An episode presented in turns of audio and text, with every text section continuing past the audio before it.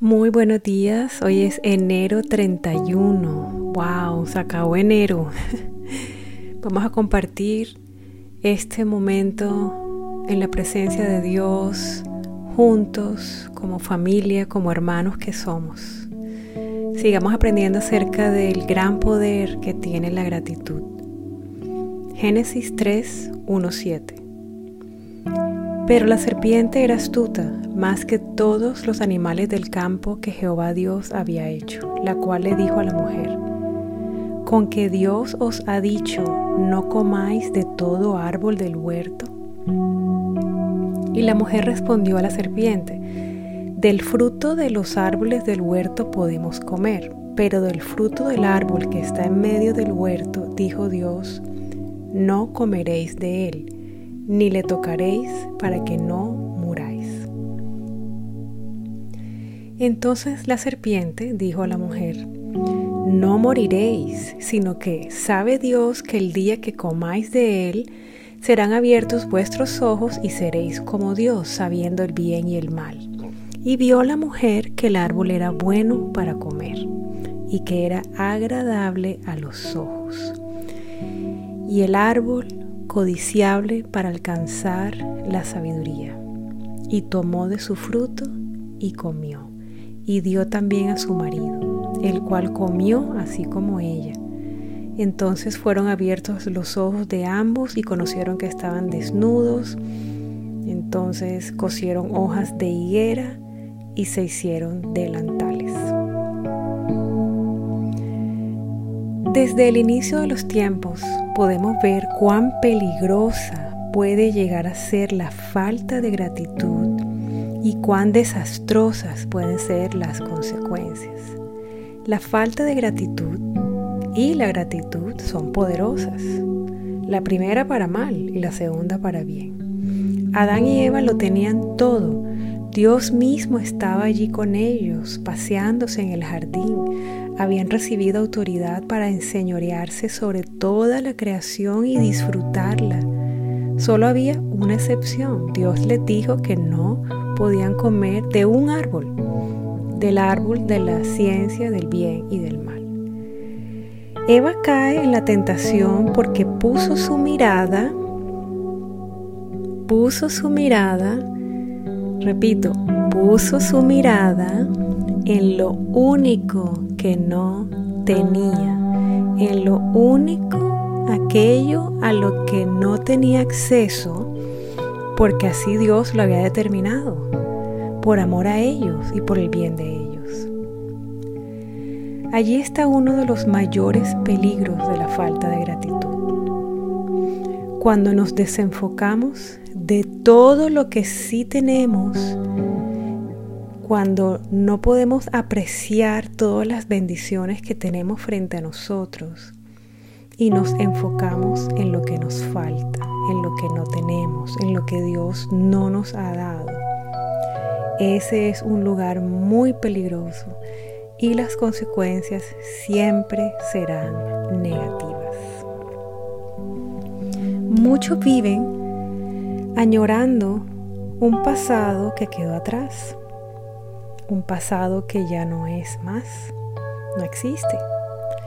Viven hablando de todo lo que tenían, de todo lo que hacían, viven diciendo que definitivamente todo tiempo pasado fue mejor. Error. Por otro lado, otros viven enfocados en un futuro que tampoco existe Viven fantaseando con lo que alcanzarán, viven diciendo que tendrán paz el día que tal milagro ocurra o que serán realmente felices cuando terminen de pagar tal cosa o cuando se casen o cuando tengan hijos o cuando los hijos se vayan, etc. Error. Ayer y mañana no existen, solo tenemos La disciplina espiritual de permanecer agradecido nos lleva a enfocarnos en el ahora, en lo que sí tenemos. Nos capacita para disfrutar las muchas bendiciones que tenemos hoy frente a nosotros y nos libera del pecado y de las maldiciones que trae la falta de gratitud.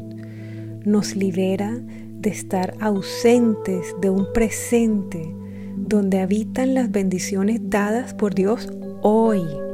Un presente donde nos está esperando nuestra familia. Un presente donde están las oportunidades de ese día, las cuales pueden no estar mañana. Presente es sinónimo de regalo. El regalo es estar aquí hoy. El regalo es la vida que tienes hoy. El regalo es hoy.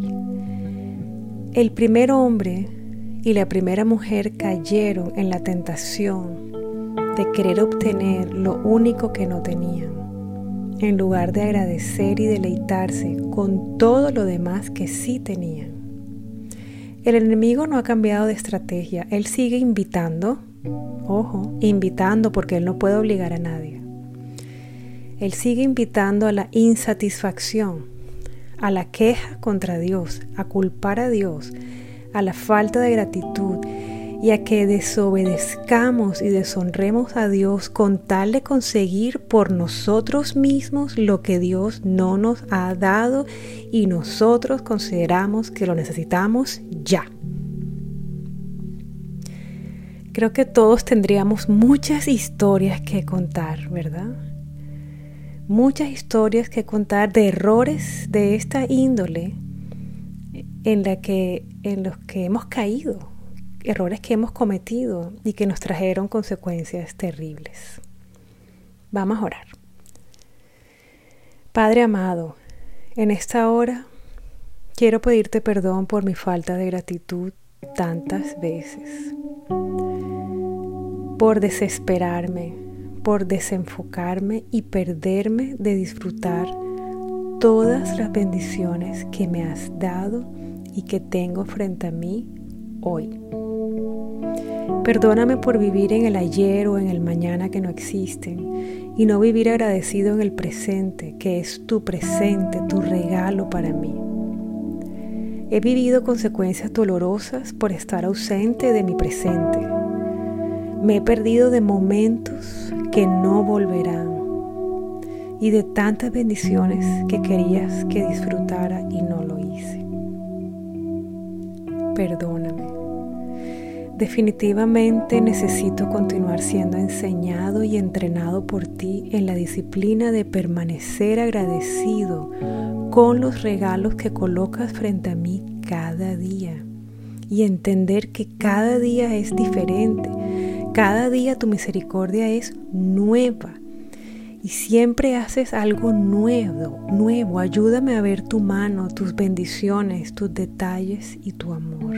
Ayúdame a enfocarme, a disfrutar y a darte gracias momento a momento por todo lo que me permites ver, aprender, tener, sentir y vivir hoy, sabiendo que hoy es tu presente, tu regalo para mí. En el nombre de Jesús. Amén. Reto del día. ¿Qué tienes?